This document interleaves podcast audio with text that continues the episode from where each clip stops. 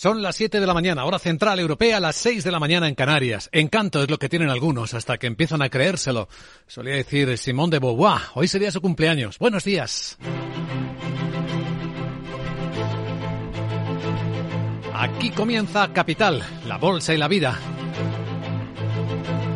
Empezamos semana con la mirada puesta en Brasil, donde la tensión no ha cedido del todo tras el asalto de millares de manifestantes pro Bolsonaro a las instituciones del Estado.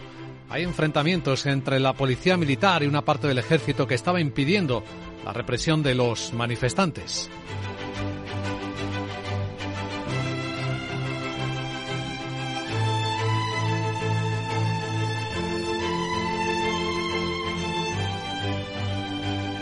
Capital, la Bolsa y la Vida.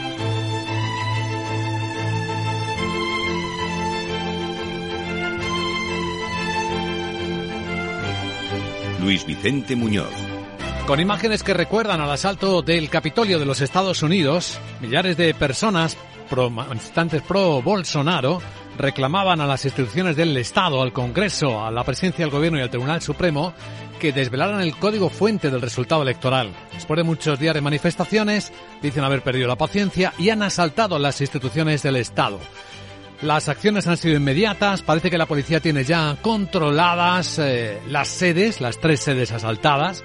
Hay cerca de 300 detenidos. Un juez de la Corte Suprema ha suspendido de sus funciones al gobernador de Brasilia, acusándole supuestamente de no hacer nada para detener a los, a los invasores. El presidente brasileiro Lula da Silva señala di directamente a Jair Bolsonaro, al expresidente. Como verdadeiras, como verdadeiros vândalos, destruindo o que encontrava pela frente.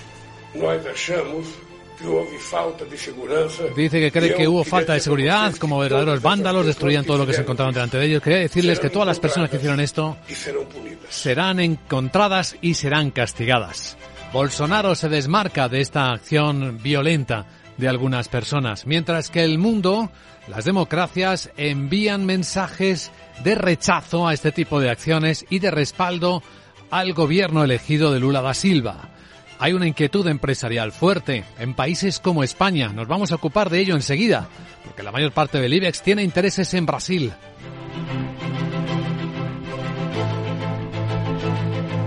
Una mancha en el comienzo, en el despertar de esta semana, que muestra unos mercados que traen aspecto positivo por todo el mundo. Lo traen en Asia, donde ya es un hecho la apertura de la frontera de Hong Kong con la China continental, con subidas eh, que se ven en todos los mercados asiáticos, subidas que se observan también en los futuros europeos, viene subiendo ocho décimas el futuro del Eurostox en 4.054 puntos y sube también el futuro del mercado americano, el SP500, tres décimas, 12 puntos, 3.927, después de que la pasada semana se cerrara el primer repunte el primer pequeño rally del año.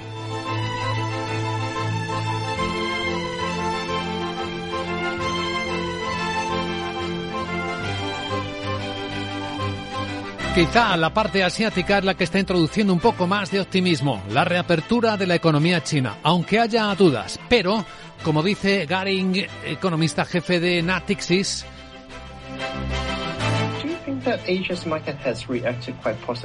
Cree que el mercado asiático ha reaccionado de forma bastante positiva a la reapertura china, especialmente si nos fijamos en el mercado de divisas. Vemos que las divisas que más han subido son las de Tailandia y Corea. Por tanto, estos son realmente los mercados que potencialmente podrían beneficiarse de la reapertura china, especialmente de turistas salientes hacia estos países. Enseguida en Capital Asia vemos los protagonistas. Entre ellos está Alibaba, con un subidón del 8%. Después de que Jack Ma, el multimillonario chino, haya cedido el control de Ant Financial, relatábamos la historia la pasada semana, está animándose por este lado financiero y tecnológico el mercado.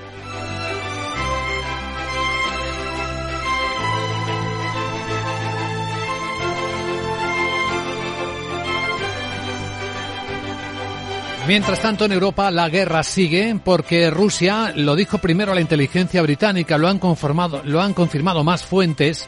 Aunque Vladimir Putin, el presidente ruso, anunció una tregua de 36 horas con la Pascua de Navidad, la realidad es que no han cesado los ataques sobre suelo ucraniano, El presidente ucraniano Volodymyr Zelensky también lo atestiguaba.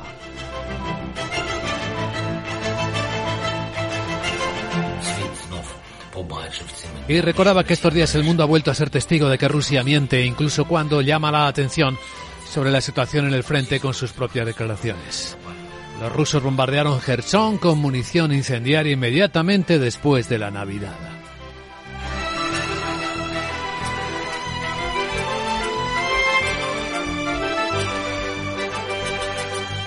En Europa ya tras la Navidad comienzan los trabajos reformistas en buena parte de los países. En el Reino Unido siguen las huelgas, la preocupación por la economía. Los planes van a ser los protagonistas de las próximas horas, las reformas. Mientras que en España ya huele todo al inicio de un tiempo preelectoral. Lo iremos viendo con los protagonistas al tiempo que por supuesto nos ocuparemos de la economía real. Porque nueve días después de la entrada en vigor de la bajada del IVA, ¿cómo están gestionándolo esto? Los supermercados, la baja del IVA de los alimentos. Va a estar con nosotros en directo dentro de una hora el director general de la Asociación Española de Distribuidores, Autoservicios y Supermercados, que agrupa a estas compañías, Ignacio García Magarzo, para contárnoslo en primera persona. Y tras él entraremos en la gran tertulia de la economía. Hoy con María José Villanueva, Fernando Zunzunegui y Julián Salcedo que nos acompañarán para dar contexto a las noticias que despiertan la economía y que a esta hora de la mañana presentamos con Miguel San Martín.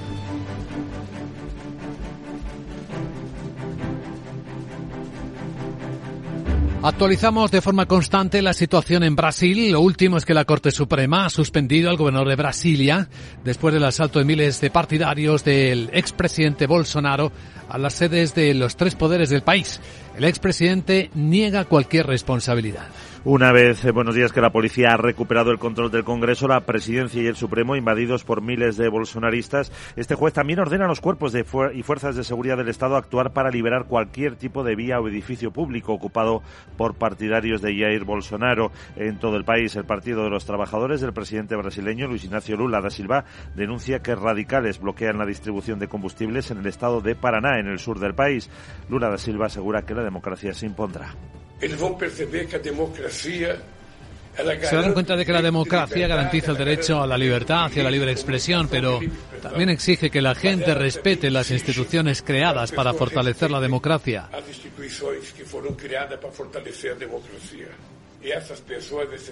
Esas personas, esos vándalos, dice Lula, que podríamos decir que son nazis fanáticos, estalinistas fanáticos, fascistas fanáticos. Al menos son ya 300 los partidarios de Bolsonaro detenidos eh, acusados de invadir y destrozar las sedes del Congreso, la Presidencia y la Corte Suprema para intentar derrocar a Lula da Silva. Bueno, ya hemos escuchado cómo han continuado las agresiones a Ucrania. El secretario general de la OTAN, Jens Stoltenberg, cree que el camino más rápido a una solución negociada en Ucrania sigue siendo enviar armas al país efectivamente continuar apoyando a Kiev con ese armamento para potenciar su fuerza en el, en el cambio de batalla, lo cual beneficiaría su posición en una potencial mesa de negociación con Moscú. Stoltenberg indica que aunque es imposible decir cuándo o cómo acabará la guerra en Ucrania, se sabe que la mayoría de las guerras acaban en la mesa de negociación y esta probablemente así también. Ellos, dice Stoltenberg, necesitan constantemente más municiones, combustible y piezas de repuesto.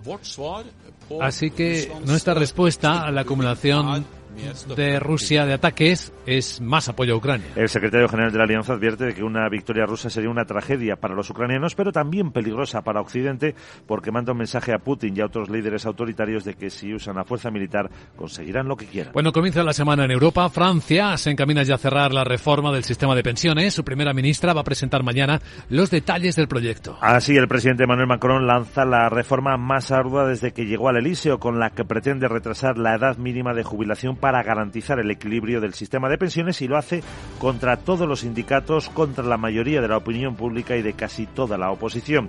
Elizabeth Borne, la primera ministra, la describe como la madre de todas las reformas, a pesar de que ha sufrido varios aplazamientos desde 2020, el último hace apenas un mes. Las eh, últimas consultas con sindicatos y patronal terminaban sin acuerdo y las protestas en la calle van a comenzar este mismo mes. Pasar de los 62 años actuales a 64 o 65 que baraja el Ejecutivo es el principal punto de la reforma y también el más polémico. ven cuando en España ya está por encima de los 66 años y cuatro meses el comienzo de la edad legal de jubilación. Por cierto, que el Ministerio de Economía de Francia también va a regular la actividad y el negocio de los influentes. Para establecer una serie de derechos y obligaciones, proteger sus derechos intelectuales, pero también de los seguidores como consumidores. Este ministerio ha lanzado ya ayer domingo una consulta pública hasta el 31 de enero para que los que quieran se manifiesten sobre 11 medidas agrupadas en grandes temas. Se trata de dar una definición legal del influente como creador de contenidos y de sus agentes, así como de sus derechos y obligaciones también quieren poner un contrato y una serie de esas obligaciones establecidas entre estas figuras públicas y las marcas de agencias con las que trabajan. Otro punto es el de la propiedad intelectual, con la idea de crear un sitio de información para los profesionales del sector y protegerlo. En España, a la espera de los datos definitivos, la recaudación tributaria del año pasado cerrará con un récord histórico. Y es que los datos del cierre de noviembre ya se situaba cerca de los 240.000 millones de euros, superando los datos de 2021, que fue el mejor de la serie. Según la agencia tributaria, se debe a la buena marcha del empleo, los elevados márgenes empresariales y la inflación, responsable de una cuarta parte del aumento de la recaudación e incluso un cierto afloramiento de la economía sumergida. Destaca que sube a pesar de las medidas fiscales adoptadas en el ámbito energético, que en los 11 primeros meses del año han supuesto una merma de ingresos de 6.150 millones de euros. Todos los grandes impuestos acumulan aumentos de dos dígitos. El IVA ingresa un 16,2% más. El IRPF supera por primera vez los 100.000 millones y a esto se suma el positivo resultado de la campaña de la renta de 2021 cuyos ingresos se incrementan en un 27%, el mismo porcentaje que se eleva la recaudación del impuesto de sociedades. Y los datos muestran también cómo los extranjeros siguen comprando cada vez más vivienda. En España, la compra-venta ha crecido cerca de un 23%, datos del tercer trimestre. Hasta 32.700 operaciones frente a 26.600 del mismo periodo de 2021, tanto por parte de extranjeros residentes como no residentes en el país. El acumulado de enero a septiembre superan las 101.000 compraventas, un 44% más que en los mismos meses del año pasado. Asturias encabeza el aumento de las, eh, las operaciones entre extranjeros con una subida del 51%, le siguen Canarias y la Comunidad Valenciana. Bajan en Cantabria, Baleares y Navarra. Y el precio de la luz vuelve a subir hoy por primera vez en los últimos seis días, pero sigue en niveles eh, insólitamente bajos de los últimos meses, 86 euros megavatio hora. Y eso que es 10 veces más que el precio registrado ayer domingo. Este cálculo ya se aplica el nuevo tope al gas de 45 euros que estará en vigor durante todo el mes de enero. El precio más alto a las 7 de la tarde, 171 euros. Este precio medio de hoy de 85,8 está por debajo del registrado en los países del entorno. El más caro es Italia con 157 euros y le sigue el Reino Unido con 142 euros megavatio hora. Y la agenda del lunes 9 de enero. Veamos cómo nos la trae, como cada mañana, Sara Bot. Hola Sara, muy buenos días. Muy buenos días Luis Vicente. Toda y Monday casi no puedo venir con tanta cosa que me han traído los reyes. Bueno, no, no digas nada. Es ironía que no tengo nada. Ah, bueno, como gran profesional te cuento que Alemania se publica el dato de producción industrial de noviembre y en Francia tendremos la balanza por cuenta corriente y la balanza comercial del mismo mes. En la zona euro se conocerá la tasa de paro de noviembre que podría mantenerse en el 6,5% y el índice de confianza del inversor Centix de enero para el que se espera una mejoría. Además, Italia publica el desempleo de diciembre, Portugal la balanza comercial y Alemania y Francia emiten deuda, y en Estados Unidos se divulgan datos de crédito al consumo de noviembre y el índice de tendencias del empleo de la Conference Board. Por cierto, en esas jornadas absurdas de los humanos hoy se celebra el Día de la Electricidad Estática. Yo me podría cargar de eso, me pongo una dinamo y acabo con la escasez energética mundial. Sara Bota salvar el mundo, aunque lo de estática me mola más porque me muevo menos jeje. Bueno, pues me voy ya. Chao. Gracias, querida Sara. Luego nos actualizas la agenda. Ahora vamos a centrar la mirada en los mercados que ya están activos en el comienzo de la semana. Los mercados asiáticos y vienen con subidas. Capital, la bolsa y la vida. Con Luis Vicente Muñoz.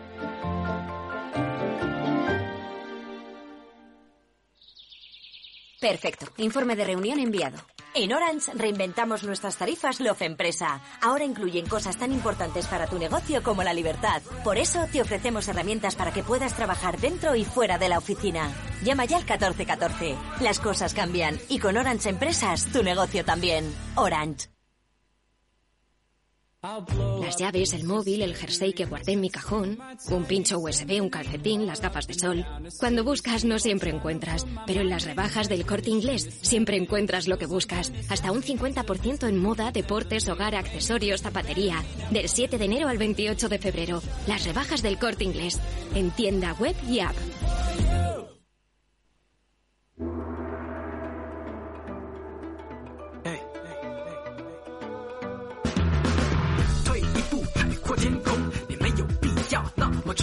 Todo el mercado asiático comienza la semana en positivo. Parece que la buena vibración de la reapertura de Hong Kong, la conexión con China continental, está animando a los demás. Bueno, también el buen final de Wall Street que comentaremos en algunos minutos. Vamos a ver cómo están las cosas. Eh, con la ausencia de Tokio, que es fiesta, es el día de respeto a los mayores, las subidas en la bolsa de Hong Kong son del 1,8% y se suman a la pasada semana. En Shanghai de seis décimas. Sandra Torrecillas, buenos días. Buenos días, sí, es que después de tres años eh, China ha eliminado este domingo los controles fronterizos por la, por la pandemia y los viajeros ya no tendrán que someterse a cuarentenas a su llegada. Se han formado largas colas en el Aeropuerto Internacional de Hong Kong eh, para vuelos a ciudades incluidas Pekín, Tianjin y Xiamen y los medios de comunicación de Hong Kong calculan que miles de ciudadanos estaban ya cruzando.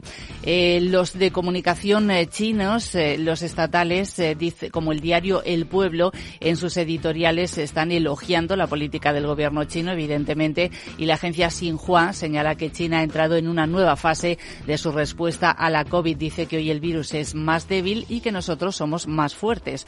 Oficialmente, China ha informado solo de 5.272 muertes relacionadas con la COVID desde el inicio de la pandemia hasta, hasta el 8 de enero, hasta ayer mismo. Es una de las tasas más bajas de muerte por infección en el mundo y la última cifra que acaban de ofrecer hace unos minutos es de tres nuevos fallecidos, unas cifras que evidentemente ha puesto en duda, como ya contamos la semana pasada, la, la Organización Mundial de la Salud. Los inversores, sin embargo, están vigilando otros parámetros y apuestan a que la reapertura de China va a ayudar a que la economía resurja y eso está haciendo que hoy suban las bolsas asiáticas a máximos de cinco meses y el yuan chino está en el nivel más alto frente al dólar desde mediados de agosto. Gary es economista senior de Natixis. Por lo tanto, la reapertura de China en realidad actuará positivamente hacia el conjunto de Asia y Hong Kong y Macao, tendrán un mayor impulso a su consumo.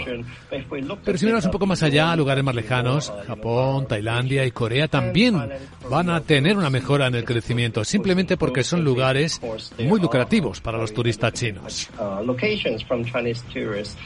Sin embargo, hay algunos analistas que están advirtiendo de que los viajes no volverán rápidamente a los niveles eh, prepandemia debido, entre otros factores, a la escasez de vuelos internacionales. Los datos de Flymaster eh, muestran este domingo como China ha tenido un total de 245 vuelos internacionales en comparación con los más de 2.500 del mismo día del año 2019, es decir, un 91% inferior. Y se espera que los ingresos de turismo interno de China este año se recuperen recuperen entre un 70 y un 75% en los niveles anteriores al coronavirus. Bueno, hay países que sí que están en Asia empezando a pedir desde hoy certificados de vacunación a los viajeros chinos. Es el caso de Tailandia. Espera 300.000 visitantes chinos en este primer trimestre del año, coincidiendo con las vacaciones del año nuevo lunar chino, que, bueno, falta muy poco para que sean. Por lo demás, en el mercado chino hay un protagonista, es Alibaba. Bueno, y Ant Financial, su filial, Alibaba tiene el 30% de Ant Financial, eh, que está subiendo tras conocerse que Jack Ma, el multimillonario, cede el control de la compañía financiera. Sí, está subiendo Alibaba eh, un 8% en algunos momentos, cotiza en Hong Kong, pero también están avanzando las acciones de empresas chinas que cuentan con Ant Group eh, como uno de sus principales accionistas, tras ese anuncio de que el fundador de Ant, Jack Ma, va a ceder el control del gigante de la tecnología financiera. Subidas para los títulos de Lone Technology, Shanghai Golden Bridge o los títulos de Hudson Technologies, entre otros, en los que Ant tiene una participación entre un 5 y un 20%. El objetivo de esa cesión de control por parte de Jack Ma, entre otras cosas, es poner fin a la represión regulatoria que desencadenó que la salida a bolsa se fuera al traste hace ya dos años. Los analistas apuntan a que esa cesión de control de Ant y de otros negocios por parte de Jack Ma va a ayudar a eliminar algunas incertidumbres y va a allanar el camino para desarrollar y expandir el negocio del grupo. De hecho, hay algunas casas de inversión como Morgan Stanley que en una nota a los clientes en las últimas horas ya ha elevado el consejo de los títulos de Alibaba, lo sube hasta la categoría de primera selección de valores de la industria de Internet en China para este año. Este repunto de la tecnología se está viendo sobre todo en la bolsa de Taiwán, donde no solo TSMC, sino otros fabricantes que pueden ser proveedores de Apple. Hay una información que habla de cómo después de que se revisara la política de Foxconn con Apple y después de las huelgas, Apple está buscando nuevos proveedores. Bueno, pues la bolsa de Taiwán está subiendo un 2,6%, liderando las subidas de Asia eh, junto, por cierto, con el rebote de la bolsa de Corea del Sur. En Japón, como decíamos, es fiesta. Su primer ministro está iniciando una gira en, el que, en la que se va a encontrar con socios occidentales clave. Sí, una gira en la que va a visitar a esos eh, socios eh, principales después de poner en marcha el mayor esfuerzo, el mayor refuerzo militar de su país desde la Segunda Guerra Mundial. Va a ser el viernes cuando acuda a la Casa Blanca. Allí Fumio Kishida va a hablar con Joe Biden sobre los planes de Japón de armarse con misiles capaces de atacar objetivos en China o Corea del Norte, el acuerdo bilateral de defensa y los esfuerzos para limitar el acceso de China a los semiconductores. Karine Jean-Pierre, secretaria de prensa de la Casa Blanca. El viernes el presidente espera dar la bienvenida al primer ministro Kishida de Japón a la Casa Blanca para profundizar aún más los lazos entre ambos gobiernos nuestras economías y nuestros pueblos. A lo largo del pasado año, los dos líderes han colaborado estrechamente para modernizar la alianza entre Estados Unidos y Japón, ampliar nuestra cooperación en cuestiones clave, desde el cambio climático hasta las tecnologías críticas, incluso a través de la cuádruple alianza, y promover un Indo-Pacífico libre y abierto. Kishida se va a reunir esta semana con líderes de Gran Bretaña, Francia, Italia y Canadá. Se espera que las conversaciones abarquen desde la seguridad económica y los semiconductores hasta la guerra en Ucrania y esa creciente tensión con China y Corea del Norte. Bueno, es que el estrecho de Taiwán sigue siendo un foco de tensión. La pasada semana lo atravesaba de nuevo un destructor estadounidense. Las Fuerzas Armadas chinas volvían a estar en alerta. En las últimas horas, el diario South China Morning Post cuenta como un buque de guerra de la Armada China en el Pacífico estaba probando la capacidad de reabastecimiento en alta mar. Es un destructor de misiles guiados de EPL, se llama el Jinchuan, según estamos viendo en la prensa china.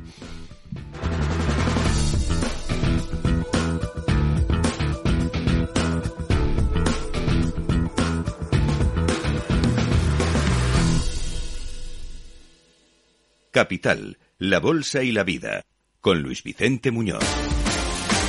Vamos a actualizar el asunto eh, tenso con el que comenzamos la semana, el asalto de manifestantes partidarios de Jair Bolsonaro, del expresidente de Brasil, a las tres principales instituciones del Estado, al Congreso, a la Presidencia de la República y al Tribunal Supremo.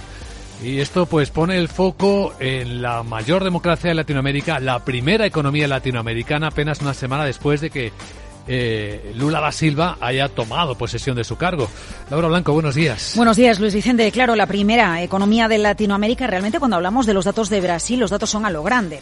213 millones de habitantes. A lo grande, los tipos de interés. 13,75% la tasa CELIC. Pero son datos moderados cuando hablamos de la riqueza de Brasil. Fíjate, PIB per cápita, 8.500 dólares. En España superamos los 26.000 eh, dólares. De hecho, el gran cometido de Lula da Silva es generar riqueza y reducir la desigualdad. Y las cifras también son moderadas cuando hablamos de la deuda sobre PIB. Allí están en el 78%, nada que ver con los niveles de deuda que tenemos en los países desarrollados. La economía de Brasil está muy por encima de los niveles pre-COVID. No olvidemos que 2022 ha sido un buen año ya que Brasil le ha venido bien, entre comillas, la guerra en Ucrania. Es productor de materias primas, las que se han estresado, las que han visto cómo se estresa su precio durante la invasión de Ucrania cereales y petróleo. Por este motivo, el petróleo y la mayor empresa de Brasil, la petrolera estatal Petrobras, en las últimas horas tras ese asalto a las instituciones Congreso, Tribunal Supremo y Presidencia,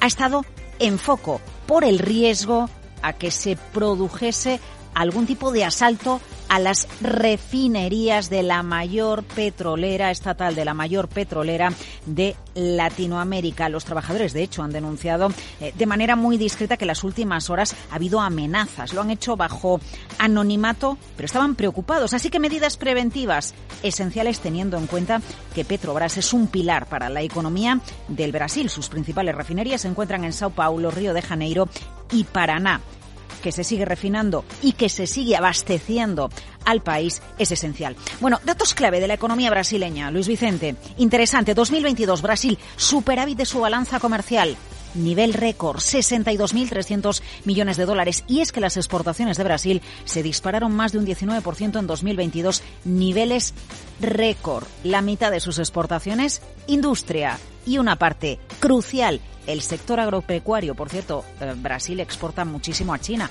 A pesar del COVID, China le ha comprado mucho más en 2022 a la principal economía latinoamericana. Y tú te estarás preguntando, bueno, ¿y qué hay de lo mío? ¿Qué hay de lo nuestro? De la empresa española, de la empresa del IBEX allá en Brasil. De los intereses del IBEX en Brasil. Bueno, eh, las grandes cifras del tejido productivo español en Brasil. Brasil es el cuarto destino global de la inversión española. Las empresas españolas han invertido un acumulado cercano a 50.000 millones de euros en Brasil. El tejido productivo español es el segundo por importancia a la hora de invertir en Brasil.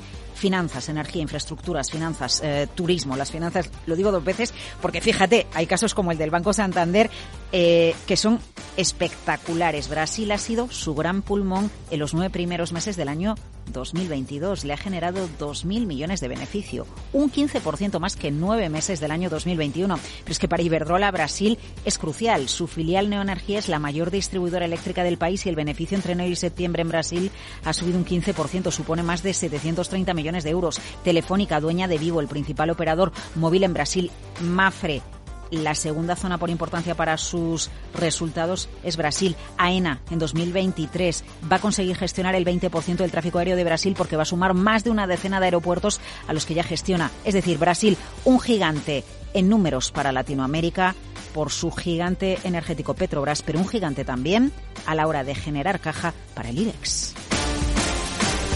Y una mirada también a Wall Street y a la ola de despidos que está recorriendo el mercado más grande del mundo. Empiezan los de Goldman Sachs. Sí, dicen que va a ser una auténtica semana grande para el banco de inversión por excelencia. Día de el miércoles, la ola de despidos que recorra Wall Street llegará ese día a Goldman Sachs. El banco de inversión por excelencia se suma a la ola de despidos y se espera que empiece a anunciar hasta 3.200. Es la cifra que entendemos ha filtrado con intención, con ganas a propósito, este gigante.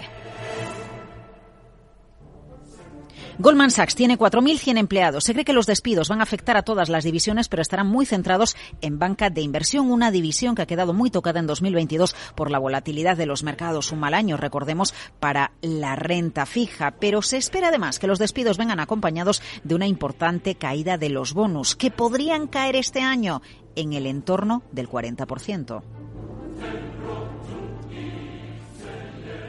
Contextualicemos los despidos que se esperan en Goldman. Esos 3.200, por cierto, nunca había despedido a tanta gente desde la caída de Lehman, desde la crisis financiera. David Salomon, su presidente, su responsable ejecutivo, ha aumentado la plantilla desde que llevó a Goldman en un 34%, en parte porque desde el COVID no ha despedido. Así que se cree que los despidos también forman parte del ajuste laboral que los últimos años Goldman no ha hecho.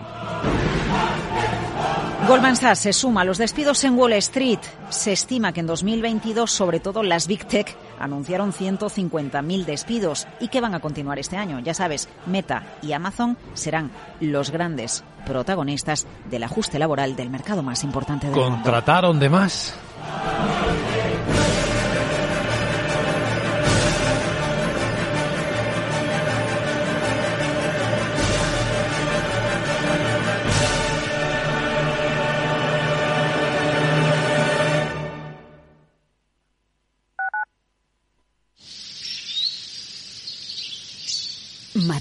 Por fin respira. Gracias a ti y a Madrid 360, en 2022, por primera vez, Madrid ha cumplido con la Directiva Europea de Calidad del Aire. Madrid por fin respira. Ayuntamiento de Madrid. En Hospital HLA Universitario Moncloa cuidamos de ti y de tu tiempo con un servicio de urgencias ágil y eficiente las 24 horas, los 365 días del año. Urgencias pediátricas y de adultos con profesionales altamente cualificados y tecnología de vanguardia. Hospital Moncloa, contigo cuando más lo necesitas. Estamos en Avenida Valladolid 83.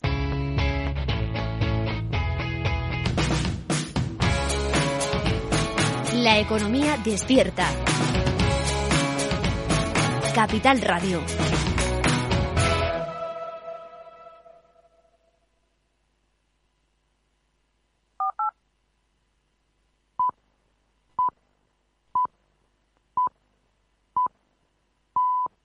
Son las siete y media de la mañana, hora central europea, seis y media en Canarias. El dinero que ha hecho morir tantos cuerpos hace morir todos los días a miles de almas, solía decir Giovanni Papini. Hoy sería su cumpleaños. Buenos días.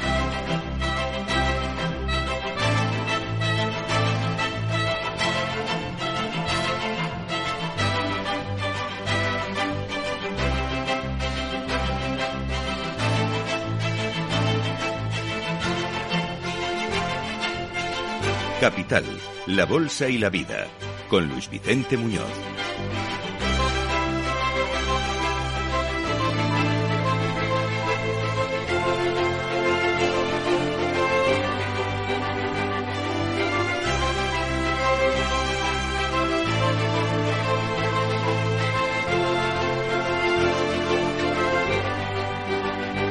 Lunes 9 de enero, la semana comienza con alta tensión en Brasil, donde la policía parece haber controlado ya el asalto de manifestantes pro Bolsonaro a las instituciones del Estado. Asaltaron el Congreso, asaltaron la presidencia del gobierno, asaltaron también la República, asaltaron también el Tribunal Supremo. Hay 300 detenidos, según distintas fuentes. Hay una decisión también del Tribunal de Justicia de suspender de sus competencias al gobernador de Brasilia, al que acusa de haber permitido actuar impunemente a los manifestantes, aun teniendo información de lo que iban a hacer. Imágenes que recuerdan al asalto al Capitolio de los Estados Unidos. Por cierto, Jair Bolsonaro, el expresidente, se desmarca, dice no respaldar esas acciones violentas.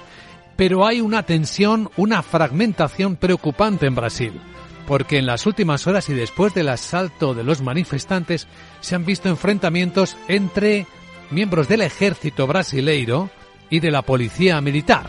El ejército parecía estar protegiendo o impidiendo la acción de la policía sobre los manifestantes. El presidente brasileño, Lula da Silva, que acaba de tomar posesión de su cargo, advertía. Como verdaderas como verdaderos vándalos. A esas personas como verdaderos vándalos destruyendo lo que se encontraban delante de ellos. Creemos que ha habido falta de seguridad. Y quería decirles que todas las personas que han hecho esto serán encontradas y serán castigadas.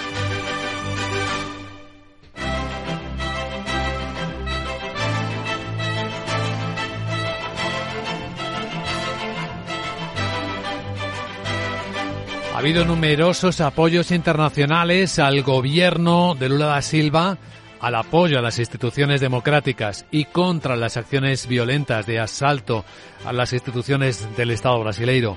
En Capital Radio además estamos poniendo el foco en los enormes intereses europeos y particularmente españoles en este país, la primera economía latinoamericana, en la que prácticamente todas las grandes empresas españolas tienen actividad personal e intereses.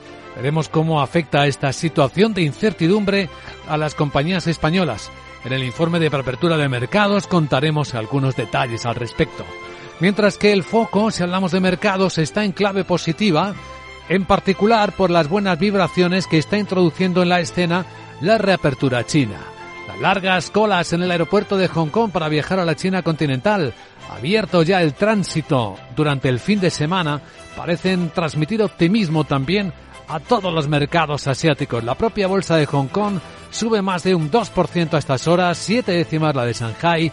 Hay subidas de empresas tecnológicas que están permitiendo a Taiwán, la bolsa, estar eh, subiendo, encabezando eh, los, eh, las subidas por encima del 2,6%, lo mismo que sube la bolsa de Corea del Sur un 2,6%. aunque en particular Alibaba es aquí el protagonista después de que Jack Ma, el multimillonario chino, haya accedido a hacer el control de Ant Financial, participada en un 30% por Alibaba. Vemos subidas en ambas compañías. Alibaba más de un 8%.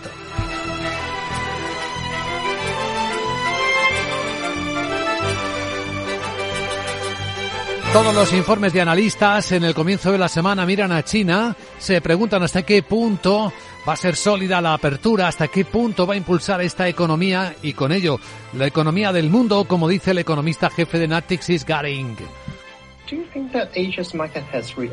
Quien cree que el mercado asiático está reaccionando de forma bastante positiva a esta reapertura china, especialmente si nos fijamos en el mercado de divisas. Vemos que las divisas son las que más han ganado y ahí están las de Tailandia y las de Corea. Por tanto, estos son realmente los mercados que potencialmente pueden beneficiarse de la reapertura china, especialmente los turistas salientes hacia esos países.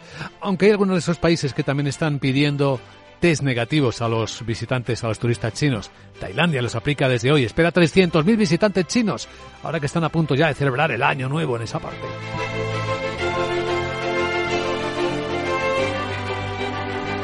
Mientras tanto, en Europa se ha constatado que la tregua de 36 horas de Navidad que anunció el presidente ruso Vladimir Putin no, lo, no fue cumplida. El presidente ucraniano Vladimir Zelensky lo denunciaba tras la constatación de los servicios de inteligencia británicos. Estos días el mundo ha vuelto a ser testigo de que Rusia miente incluso cuando llama la atención sobre su situación en el frente con sus propias informaciones. Los rusos bombardearon Kherson con munición incendiaria inmediatamente después de la Navidad.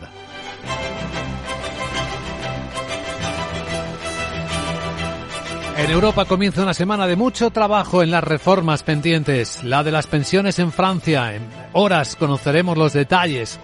En España también la continuación del diálogo social y un ambiente que es netamente preelectoral, del que intentaremos descifrar eh, el grano de la paja, porque ya saben que estamos en un momento de alta incertidumbre y de impacto de las medidas del gobierno que vamos a calibrar y hoy en particular después de la bajada del IVA en algunos alimentos básicos. Saben que desde el 1 de enero entraron en vigor en los supermercados. Vamos a escuchar cómo lo están haciendo eh, los eh, supermercados, los autoservicios, los distribuidores, con el director general de ASEDAS, la asociación que les agrupa, Ignacio García Magarzo, que estará aquí en directo en Capital Radio a las 8 y 10, 7 y 10 en Canarias. Y tras él entraremos en la gran tertulia de la economía para dar contexto a todas estas historias, hoy con Julián Salcedo, María José Villanueva y Fernando Zunzunegui mientras esperamos la apertura de las bolsas de Europa, luego más tarde también de las de América, que hoy va a ser positiva. El futuro del Eurostock viene subiendo siete décimas, el del SP503. Estamos observando también otros activos, enseguida en el informe de preapertura. Más detalle, como el euro subiendo a 1,0676, casi 1,07 dólares en las pantallas de XTV y rebotando también el precio del petróleo con el West Texas acercándose a los 75 dólares barril. Veamos con Miguel San Martín la actualización de la información de lo que está ocurriendo en Brasil, donde la Corte Suprema ha suspendido al gobernador de Brasilia eh, al que le acusa de no haber frenado, cuando podía haberlo hecho, el asalto de miles de partidarios del expresidente Jair Bolsonaro a las sedes de los tres poderes del país y con el expresidente Bolsonaro negando cualquier responsabilidad. Así le ha suspendido una vez que la policía ha recuperado el control del Congreso, la presidencia y el Supremo invadidos por miles de bolsonaristas. Este juez también ha ordenado a los cuerpos y fuerzas de seguridad del Estado actuar para liberar cualquier tipo de vía o edificio público ocupado por partidarios de Bolsonaro en todo el país. El Partido de los Trabajadores del presidente brasileño Luis Ignacio Lula da Silva denuncia que radicales bloquean la distribución de combustibles en el estado de Paraná, en el sur del país. Un Lula da Silva que asegura que al final la democracia se va a imponer. Él se tiene que dar cuenta de que la democracia garantiza el derecho a la libertad y a la libre expresión, pero también exige que la gente respete las instituciones creadas para fortalecer la democracia. Y estas personas, estos vándalos que podemos decir son nazis fanáticos, estalinistas fanáticos, fascistas fanáticos. Al menos son ya 300 los partidarios de Bolsonaro detenidos, acusados de invadir y destrozar la sede del Congreso, la Presidencia y la Corte Suprema para intentar derrocar a Lula da Silva. Mientras tanto, en Europa, el secretario general de la OTAN, Jens Stoltenberg, cree que el camino más rápido para encontrar o ayudar a una solución negociada en Ucrania es seguir enviando al país armas. Ah, sí, ese apoyo a, Kiev con armas para potenciar su fuerza en el cambio en el campo de batalla, lo cual beneficiaría su posición en una potencial mesa de negociación con Moscú. Stoltenberg indica que aunque es imposible decir cuándo o cómo acabará esta guerra, se sabe que la mayoría de ellas acaban en la mesa de negociación y esta probablemente acabará así también. Ellos necesitan constantemente más municiones, combustible y piezas de repuesto. Así que esta respuesta a esa acumulación de ataques rusos es un mayor apoyo a Ucrania. El secretario general de la Alianza advierte de que una victoria rusa sería una tragedia para los ucranianos, pero también peligrosa para Occidente, porque manda un mensaje a Putin y a otros líderes autoritarios de que si usan la fuerza militar, al final consiguen lo que quieren. La atención política de la semana en Europa, en Francia, un punto de atención porque mañana la primera ministra va a presentar los detalles de su plan para reformar el sistema de pensiones. El presidente Manuel Macron lanza la reforma más ardua desde que llegó al Elíseo, con la que pretende retrasar la edad mínima de jubilación para garantizar, dice, el equilibrio del sistema de pensiones y lo hace contra todos los sindicatos, contra la mayoría de la opinión pública y de casi toda la oposición. Elizabeth Borne la describe como la madre de todas las reformas, a pesar de que ha sufrido varios aplazamientos desde 2020. El último eh, llegaba apenas hace un mes. Las consultas con sindicatos y patronal han terminado sin acuerdo y las protestas en la calle van a comenzar este mismo mes. Pasar de los 62 años actuales a 64 o 65 que baraja el Ejecutivo es el principal punto de la reforma y también el más polémico. Mientras tanto, en España, pendientes también de la segunda fase de la reforma del sistema de pensiones, ya sabemos que eh, la recaudación tributaria va a cerrar el año 2022 con un récord histórico de ingresos. Y es que con los datos del cierre de noviembre se situaba ya cerca de los 240.000 millones de euros, superando los datos de 2021, que fue el mejor de la serie. Según la agencia tributaria, se debe la buena marcha del empleo, los elevados márgenes empresariales y la inflación, responsable de una cuarta parte del aumento de la recaudación, incluso un cierto afloramiento, dicen, de la economía sumergida. Destaca que sube a pesar de que las medidas fiscales adoptadas en el ámbito energético en los 11 primeros meses del año han supuesto una merma de ingresos de más de 6.000 1.100 millones de euros. Todos los grandes impuestos acumulan aumentos de dos dígitos. El IVA ingresa un 16,2% más. El IRPF supera por primera vez los 100.000 millones y a esto se suma el positivo resultado de la campaña de la renta del 21 cuyos ingresos se incrementaron en un 27%, el mismo porcentaje que se eleva la recaudación del impuesto de sociedades. Y España sigue ofreciendo un mercado inmobiliario atractivo para inversores extranjeros. La compra-venta ha crecido a ritmos del 23% en el tercer trimestre. Hasta rozar las 33.000 operaciones frente a algo más de 26.600 del mismo periodo del año anterior, tanto por parte de extranjeros residentes como no residentes. El acumulado de enero a septiembre supera las 101.000 eh, compraventas, un 44% más que en el mismo periodo del año pasado. Asturias encabeza el aumento de las operaciones entre extranjeros con una subida del 51%. Le siguen Canarias y Valencia. Bajan las operaciones de compraventa en Cantabria, Baleares y Navarra. Y el lunes, ¿cómo viene? ¿Qué datos interesantes nos vamos a encontrar en las próximas horas? Un vistazo a la agenda de Sara Bot. Hola Sara, buenos días. Muy buenos días Luis Vicente, Toda y Monday empiezo mi fenomenal, estupenda, gran y espectacular agenda en Alemania porque se publica el dato de producción industrial de noviembre y en Francia tendremos la balanza por cuenta corriente y la balanza comercial del mismo mes. En la zona euro se conocerá la tasa de paro de noviembre que podría mantenerse en el 6,5% y el índice de confianza del inversor Centix de enero para el que se espera una mejoría. Además, Italia publica el desempleo de diciembre, Portugal la balanza comercial y Alemania y Francia emiten deuda, y en Estados Unidos se divulgan datos de crédito al consumo de noviembre y el índice de tendencias del empleo de la Conference Board. Bueno, por cierto, que me olvidaba. Le tengo que preguntar a Laura White que pretendía retuistreando, retristeando un tweet en Twitter de un brazo robótico poniendo un café. ¿Me está retando? ¿Quiere que le traiga uno del bar? ¿O se eh, va a comprar uno? No sé. Pues que sepas que van a quitar al Jorge Clooney ese de anunciar las cápsulas de café para ponerme a mí. Jeje, qué crack soy. Ya te veo, ya te veo, una auténtica crack. Enseguida en Capital Radio, informe de preapertura de los mercados de Europa y los protagonistas del lunes. Capital, la Bolsa y la Vida, con Luis Vicente Muñoz. Química y con 70 doctorándote en zooarqueología. ¿Qué te queda por descubrir? Mi propia vida, seguir viviéndola. ¿Tú también quieres hacer cosas increíbles en tu jubilación? Mafre presenta el programa Tu Futuro. La gestión de planes de pensiones que se adapta a ti ahora hasta con un 4% de bonificación por traslado. Consulta condiciones en tu oficina Mafre o en mafre.es.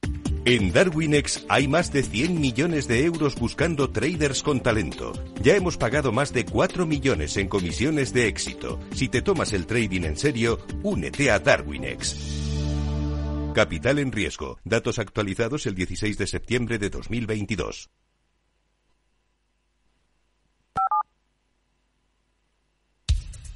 Capital, la Bolsa y la Vida. Con Luis Vicente Muñoz. Informe de preapertura de mercados europeos. Las pantallas de CMC Markets apuntan claramente a un comienzo de semana positivo. Las subidas del futuro del Eurostox están por encima de las 7 décimas, 29 puntos en 4.052. Los mercados asiáticos, como veremos en algunos momentos, también en positivos. La reapertura china. Y el futuro del mercado americano, después de que la pasada semana viviéramos el primer pequeño rally del año, siguen trayendo tono positivo. Hubo datos en los que se mostraba como los salarios no subían como se temía, aunque otros indicaban que había mucha actividad en el sector laboral. Pero bueno, tres décimas arriba el futuro del SP, 11 puntos y medio en los 3.927. Sandra Torrecillas, buenos días. Buenos días de nuevo. Los inversores cuentan esta semana con esa reapertura de China, que según algunos analistas podría hacer que resurja la economía. Y en Estados Unidos las miradas estarán puestas en el IPC, que se va a conocer el próximo jueves y que eh, se espera que muestre una desaceleración de la inflación anual. Y antes, eh, en las declaraciones de Jerome Powell, en una conferencia que va a ofrecer en Estocolmo mañana martes. Ramón Forcada director de análisis de Bankinter, explica por qué en las últimas sesiones Estados Unidos se ha comportado peor que Europa. Las bolsas han arrancado 2023 con ciertas ganas. Hay una mejora del tono de fondo que es evidente. Se nota más en Europa que en Estados Unidos. Lo hemos visto la semana pasada, con Europa haciendo lo mejor que Estados Unidos.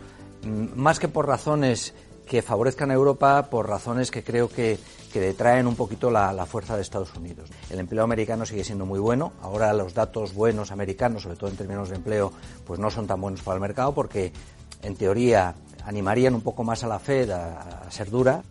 Esta semana comienza la publicación de resultados en Estados Unidos eh, con los bancos y esta mañana vamos a conocer en Europa producción industrial de Alemania y el índice de confianza del inversor Centix eh, del mes de enero. Bueno, tenemos en el foco de los mercados europeos hoy el impacto que puedan ejercer las tensiones en Brasil, donde los intereses de muchas empresas y particularmente las del IBEX son importantes. Laura Blanco, buenos días. Buenos días. Podríamos decir que Brasil es un pulmón para el IBEX 35, hasta tal punto que para empresas como el Santander, la región es la que más ha aportado a sus beneficios en los nueve primeros meses del año 2022, más de 2.000 millones, un 15% más de lo que aportó en el año 2021. Para Ibertrola, la filial eh, Neoenergía es la mayor distribuidora eléctrica de Brasil. El beneficio entre enero y septiembre subió un 15% y supone para Iberdrola más de 730 millones de euros. Gigantes como Telefónica, dueña de Vivo, la operador móvil líder en Brasil, para Mafre, Brasil supone su segunda zona de importancia la generación de beneficios y ojo a ENA, a lo largo de 2023 conseguirá gestionar el 20% del tráfico aéreo del Brasil al sumar a los aeropuertos que ya tiene la gestión de más de una decena, como digo Luis Vicente, un pulmón Brasil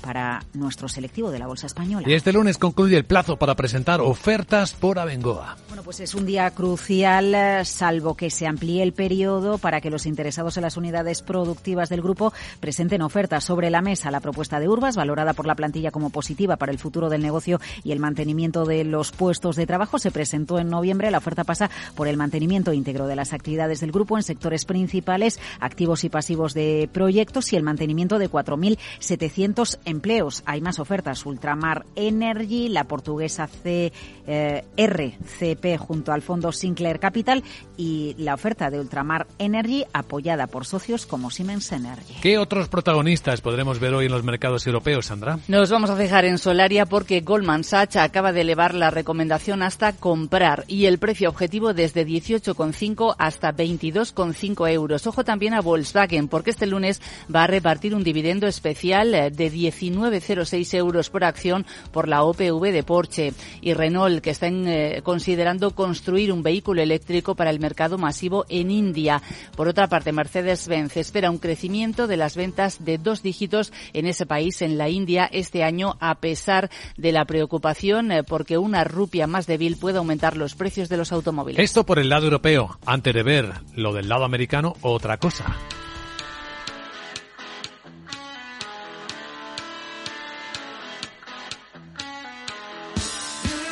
¿Eres autónomo tienes una pequeña empresa? Orange reinventa sus tarifas Love Empresa y ahora incluye más beneficios para ayudarte con tu negocio. Por ejemplo, puedes contar con el servicio Orange Salud con Mafre con cobertura sanitaria para ti y los tuyos. Si tienes un negocio, no lo dudes. Descubre ya este y otros beneficios de Love Empresa llamando al 1414. Las cosas cambian y con Orange Empresas, tu negocio también.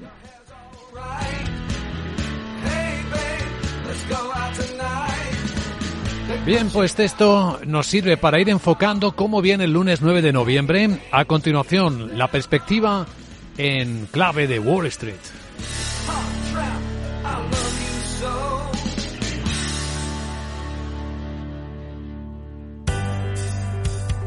Que dejó muy buen sabor de boca al cierre de la semana de Reyes, Miguel. Efectivamente, cerró su eh, primera semana del año en verde. El Dow eh, vio incluso su mejor resultado semanal desde noviembre, después de haber registrado en 2022 su peor ejercicio desde el 2008. Así el Dow y el S&P 500 cerraron con la semana con la misma subida, el 1,5%. El Nasdaq avanzó un 1,5%. En la agenda de esta semana, hoy lunes se divulgan datos de crédito al consumo de noviembre y el índice de tendencias de empleo de la Conference Board.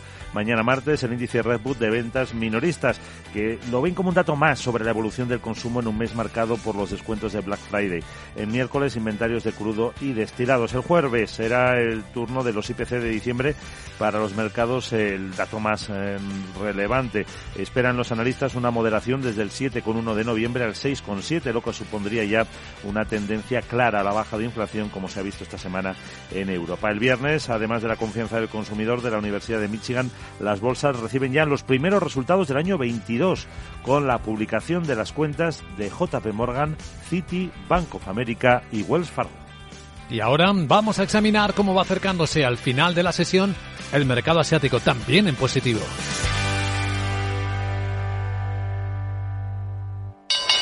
Invierte en acciones OETF sin comisiones. Tesla, Netflix, Amazon, Banco Santander, Telefónica, miles de acciones de los mayores mercados bursátiles del mundo y sin comisiones. Abre tu cuenta 100% online en solo 5 minutos. Un broker, muchas posibilidades. xtb.com. A partir de 100.000 euros al mes, comisión del 0,2%, mínimo 10 euros. Invertir implica riesgos.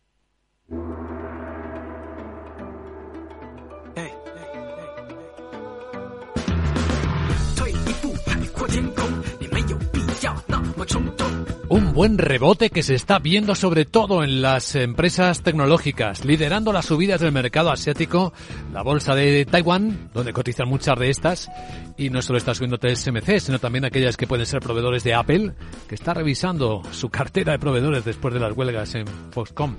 Tenemos a la bolsa de Corea del Sur subiendo también un 2,6%, la de Hong Kong rozando el 2% de subida, en medio de esa buena vibración que venimos transmitiendo que traduce o al menos levanta la reapertura de las fronteras chinas. Primero las interiores de Hong Kong con la China continental y luego los millares de turistas, cuando no millones, que van a salir a disfrutar de sus fiestas de Año Nuevo en las próximas semanas. Tenemos ahí varios informes de mercado que hablan precisamente de esta expectativa cada vez eh, mejor. El eh, responsable de inversiones de Natixis Garengue hablaba de esta reapertura precisamente en estos términos. Diciendo que esta reapertura china en realidad va a actuar positivamente en el conjunto de Asia, Hong Kong y Macao. Van a tener un mayor impulso a sus consumos, pero si miramos un poco más allá, a lugares más lejanos, Japón, Tailandia, Corea, también van a mejorar su crecimiento, simplemente porque son lugares muy lucrativos para los turistas chinos. Aunque ya hemos visto cómo Tailandia también está pidiendo certificados de vacunación o de no padecer el COVID a los turistas chinos que ya han empezado a llegar a raudales con esta apertura que empezó a realizarse este fin de semana. Protagonista en el mercado asiático, eh, Alibaba sigue subiendo entre el 7 y el 8% y sobre todo Ant Financial, su filial, tiene un 30% de esta compañía después de que Jack Ma cediera el control. No solo sube Ant Financial, Alibaba, sino también las empresas vinculadas a este grupo.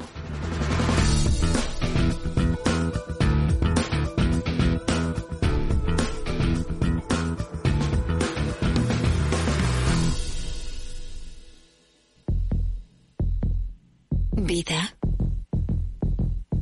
Riesgo. Cubierto. Es muy simple asegurarse con el Betia. Simple, claro, el Betia. CaixaBank patrocina este espacio. Y ahora un vistazo a la prensa financiera. Los diarios financieros, todos ellos se hacen eco de los incidentes en eh, Brasil.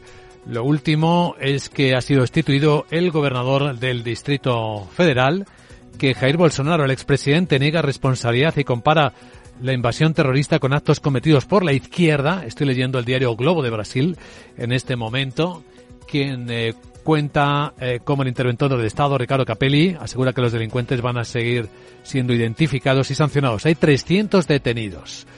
Eh, Wall Street Journal lleva esta cuestión también a su portada, el arresto de 300 personas tras el ataque a las instituciones del Estado. Miles de manifestantes que irrumpieron en los edificios del Congreso en la capital, Brasilia, muchos pidieron una intervención militar para destituir a Luis Ignacio Lula da Silva, el líder izquierdista que asumió el cargo hace justo una semana.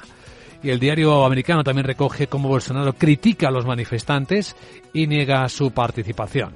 Financial Times también nos lleva a su portada, asegurando que la policía de Brasil ya ha despejado completamente los edificios del Congreso de los manifestantes pro Bolsonaro, partidarios que protestaban por el resultado de las elecciones y a que no se estaba facilitando la información de los códigos fuente de esas votaciones.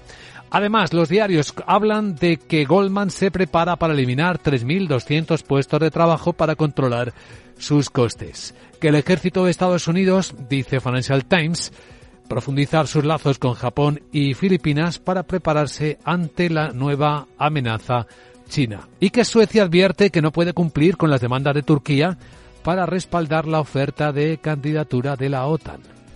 Curioso este tema.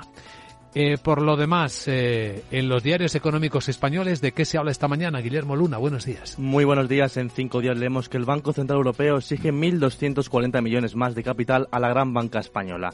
Eleva las exigencias a Santander, BVA, Sabadell, Unicaja y CaixaBank. El sector cubre los requerimientos, pero el supervisor quiere extremar la prudencia.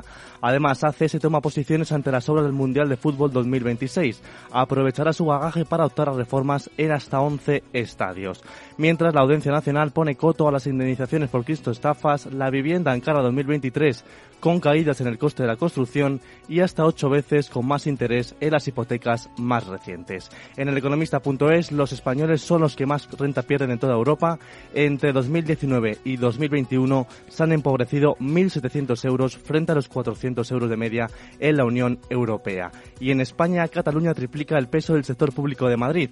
La Generalitat controla 289 empresas y entidades públicas, mientras que la Comunidad de Madrid apenas se queda con 115 y el IBEX 35 solo ingresa 400 millones en dividendo de sus filiales cotizadas. La cifra se ha reducido en más de cuatro veces en siete años y el gobierno retrasa los permisos para poder desmantelar el castor. La instalación ya lleva hasta 10 años cerrada. Los mayores de 55 años aportan la cuarta parte del PIB nacional. Suman en total 16 millones de personas. y Acciona crecerá con renovables en Asia desde Filipinas. Proyectará la apertura de un hub en Manila. Y en expansión, un panel de expertos inmobiliarios que concluyen la vivienda subirá ligeramente en 2023 y el alquiler se disparará, mientras el gobierno ampliará el plan para el despliegue masivo de las energías renovables.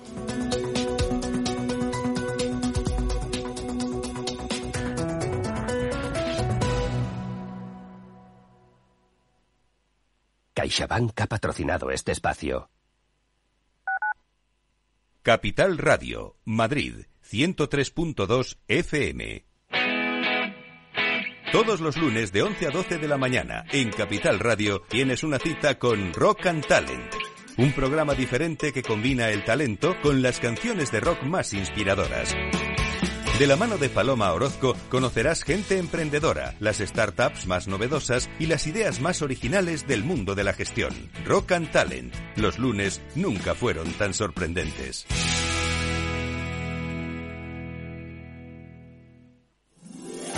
15 años con personas y empresas dan para muchas opiniones, reflexiones y conocimientos de recursos humanos. Escucha el Foro de los Recursos Humanos todos los lunes a las 12 del mediodía en Capital Radio, un punto de encuentro de excepción con personas y empresas, con Francisco García Cabello.